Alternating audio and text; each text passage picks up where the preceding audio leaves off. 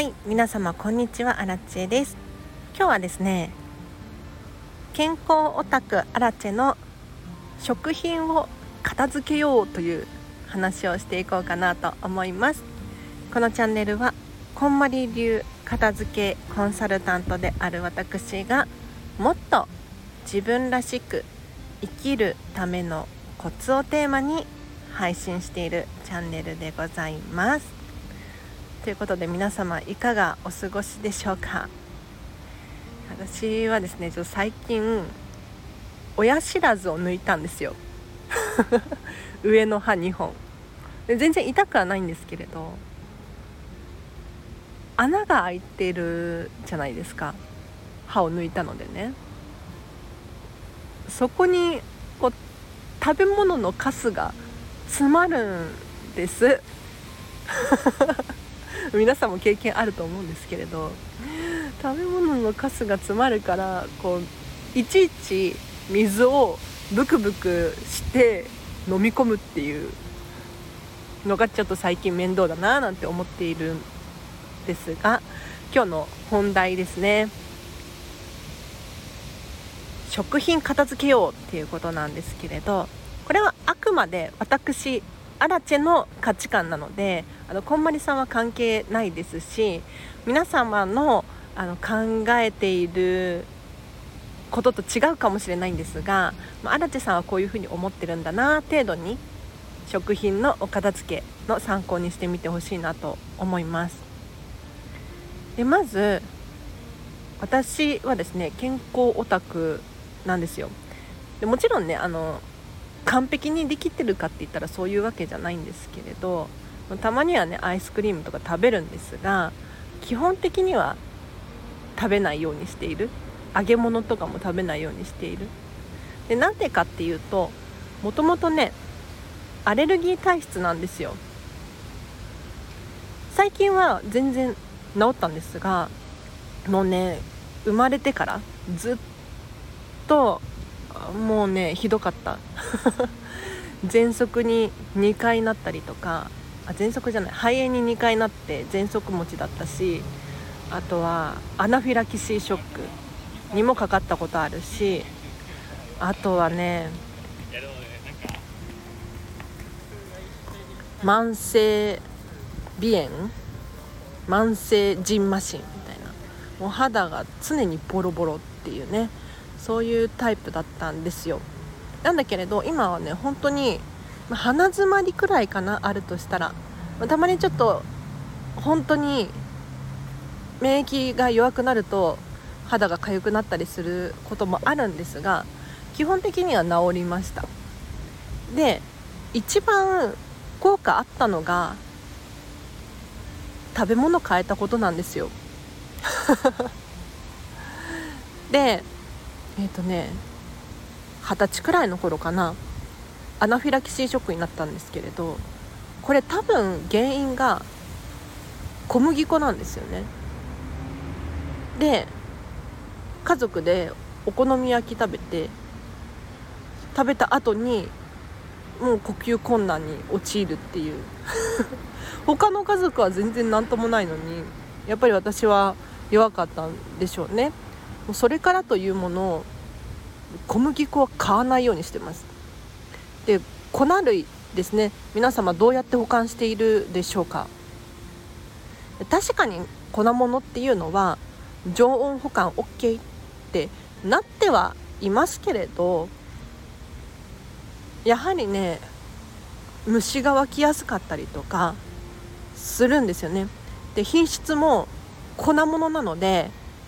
こう酸素に触れる面積が大きいじゃないですか。なので賞味期限がいくら長かったとしても実はよくよく見てみると酸化している劣化している可能性があるのでもしよかったら粉物系は冷蔵庫に保管してほしいなと思います。もしくは冷凍の方がいいかもしれないです。ねはい。であと気をつけてほしい食品が調味料系です。調味料。例えばお醤油とかみりんとか。液体系の調味料ですね。ソースマヨネーズケチャップとかいろいろあると思うんですがもうこれらも全部冷蔵庫で保管してください。アラチェはどうしてるかっていうと基本的に塩で生きてるので調味料は買わないですね。本当にマヨネーズとかケチャップとかここ何年も買ってないです。でソースも使わないし 買うとしたらお醤油かみりん系なんですけれどここはねもう調、えーとね、何を使っているのかっていうのを徹底的にこだわっていてお塩が塩化ナトリウムじゃなくってちゃんと海のね海塩を使ってますとか大豆がどこどこ産でとか みりんもちゃんとしたみりん本格的なアルコール度数が何何パーセントでっていうちゃんと昔ながらの製法のみりんを買うようにしていてもちろんねそれが100%安全かって言われたらそういうわけではないかもしれないんですけれどそれでも、まあ、冷蔵庫に保管することによって劣化酸化っていうのがしにくくなるんですね。なので全ての調味料は、えーと、お酢以外かな。お酢以外は基本的に冷蔵庫で保管した方がいいかなと思います。ただね油はちょっと固まっちゃうタイプの子がいるので私もねエクストラバージンのオリーブオイルをどうしても冷蔵庫で保管したかったんですけれど。ただ冷蔵庫に保管しちゃうと固まっちゃうんですよねオリーブオイルが。だから使えないんです。瓶から出てこなくなっちゃうので。もうこれはしょうがなくあの常温で保管していますがなるべく早く使い切るっていうのを常に心がけています。あと食品の片付けっていうと、まあ、とにかくストックしないっていうのを私はおすすめしています。でもちろんね家族が何何家族5人暮らしですとかってなってきたらまた話は別なんですけれどすぐ近くにスーパーがある。にもかかわらずお米とか粉物とか長期間保管できるもののストックがある状態。でちょっと私は危険だと思っていてやはりね自宅で保管しておくとのもいいんですけれど保管方法だったりとかによっては物が悪くなってしまうんですよ。だったら使うたびにスーパーに行く。もしくは、まあ、プラス1個くらいストックをしておくことによって常に回転してるじゃないですか。食品が。だからいつでも、まあ、品質が良い状態。これをキープすることができるのであとお部屋もねすっきりしますからおすすめでございます。で荒地さん一体何食べてんのって思うかもしれないんですけれど。私はね基本的にえっ、ー、と野菜果物芋お米かな。たまにねお魚とお肉っていう感じですね、まあ、卵はよく使うかもしれないんですけれどあのもちろんコンビニでお弁当を買ったりとかっていうこともありますが基本的ごめんなさい風が強いね。基本的には生成されすぎていない食品を食べたいんです。元の形が何かわからないものっていうのはやはりね口に入れると危険です。なんでかっていうといやこれはちょっと長くなりそう。3日くらい必要なんですけれど。まず加工すると食品ってどうしても劣化します。酸素に触れる面積が増えれば増えるほどに悪くなっていくんですよね。だから元の形がないもの。例えばひき肉だったりとか練り物系だったりとかっていうのは品質を保持するために何かしてあるはずなんですよ。もしくはよっぽど鮮度がいいかのどっちかなんですけれどでさらにこういった形元の形がわからないものを火にかけたり揚げ物にしたりオーブンで焼いたり熱を加えるともっともっと品質って悪くなるんですね。で特に高温で調理するとは良くないです。なのですいません風が強くて。なのでなるべく低い温度で調理をすることがおすすめです。で低い温度って何度かっていうとアラチェが読んだ本では117度以下。117度以下です。で117度を超えると物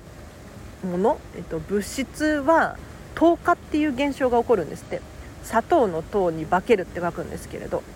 で糖化って何かっていうとちょっと待って 長くなりそう。あのタンパク質が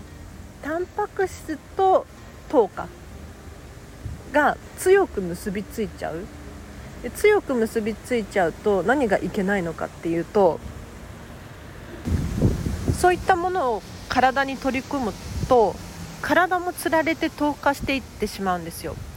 で糖化っていうのはもう老化というかシミシワそばかすの原因になって、まあ、老化が早まるですがあんまりいいことではないですよね。なのでそういった食品を体に取り込むっていうことはそれに伴って体もつられて糖化してしまうんだよっていうのを頭に入れておいた上で食べるっていうのはいいと思うんです。もう本当に月に何回とかしか食べないって徹底するのであれば OK だとは思うんですがあんまりねしょっちゅう揚げ物揚げ物とかオーブンで200度とかっていうのは良くないですよね。なので私はねあのもう基本的に茹でる。お芋もさつまいもをね買うんですけれど焼き芋にはせずに基本的にはアルミホイルでくるんで茹でる。っていう風に食べてます。あとお米は玄米ですね。玄米。で玄米であれば何でもいいっていうわけではなくって。ねあのどういう経路で手に入れるかっていうのもすごく大事なんですけれど一番大事だなって思うのは玄米を発芽させるっていうことなんですよ。でなんで発芽させるのかって言ったら、まあ、栄養価が高まるっていうのもあるんですけれど穀物っていうのはね玄米に限らずお米に限らず豆類とかナッツもそうなんですけれど自分の身を守るために強力な毒を持ってるんですね。なのでその毒を一回吐き出させてあげなきゃいけないんですよ。これ今日3時間コースになるね。でその毒を吐き出させてあげるためには一回発芽することによってもう自分は守らなくていいんだっていう。毒素を抜け抜かせてあげる必要があって。なので玄米を発芽させてから食べてます。でよく市販で乾燥の発芽玄米とか売ってるじゃないですか。あれはダメです。厳しいよね。ごめんね。あのなんでダメなのかというとですね発芽した玄米を乾燥させるとまた植物は自分の身を守ろうとしちゃうんですよ。そこで毒素が発生するので危険なんですね。だから玄米を発芽させるっていうのが一番あの正解かなと私は思ってます。でその後のねそのご飯の炊き方っていうのもいろいろあるんだけれど もう今日は面倒くさいからここまでにします。いかがでしたでしょうか？もう風が強すぎてちょっとあのうるさかったかもしれないです。失礼いたしました。でももうね今日はここで撮るしかないのよ。うん。そう食品は私はこんな感じにしています。とにかく回転のスピードを上げる。品質を保たなければならないのであの缶詰とかだったら酸素がね入ってないので問題ないんですけれどお野菜とかもやはり鮮度がいいうちに食べた方がいいわけですよね。確かにね味が染みるまでには時間がかかるかもしれないんですけれどその間にもこう食品は劣化していくんですよ。でレトルト食品とかもありますけれどなんで常温で保管することができるのってすごく疑問ですよね、まあ、確かに酸素に触れていなければいいのかもしれないんですけれど。うん。私はそういったものはもう最近は食べないです。で過去にね食べてましたよ。ファストフードとかもうラーメンとか大盛り特盛りもう大好きで毎日のように食べてたんですけれど。やはりねその当時はもう肌荒れがひどかったし。体調不良でなんだか調子悪いっていう常に。そういう感じだったんですよね。ただ今はねもう全然変わりました。ということで、えーと、まとめとしては粉物や調味料系はお酢以外だったら全て冷蔵庫に入れてください。あとはストックは控えめにしてほしいです。あんまりストックしちゃうと品質っていうのがあるのであの食べきれるのであれば問題はないんですけれど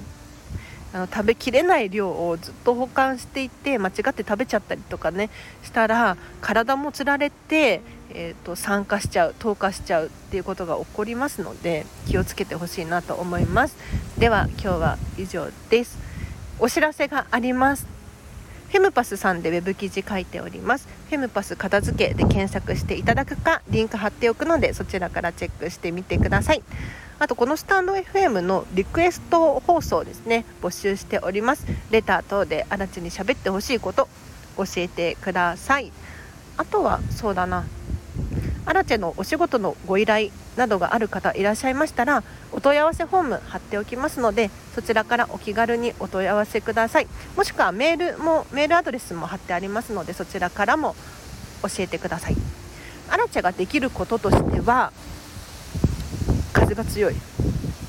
片付けのマンツーマンのレッスン。もしくは職場や組織様向けの1対複数人での片付けレッスン。さらにはセミナーや講演会研修なんていうこともできます。他には web 記事も書いているので文章を書いてほしいよとかスタンド FM もね毎日のように投稿していますので何かいいアイディアお持ちの方やコラボしたいなとかっていう方いらっしゃいましたらお気軽に教えてください。では今日は以上です。皆様お聴きいただきありがとうございました。ゴールデンウィークも終盤ですがときめきハピネスを選んでお過ごしください。あらちでした。バイバーイ。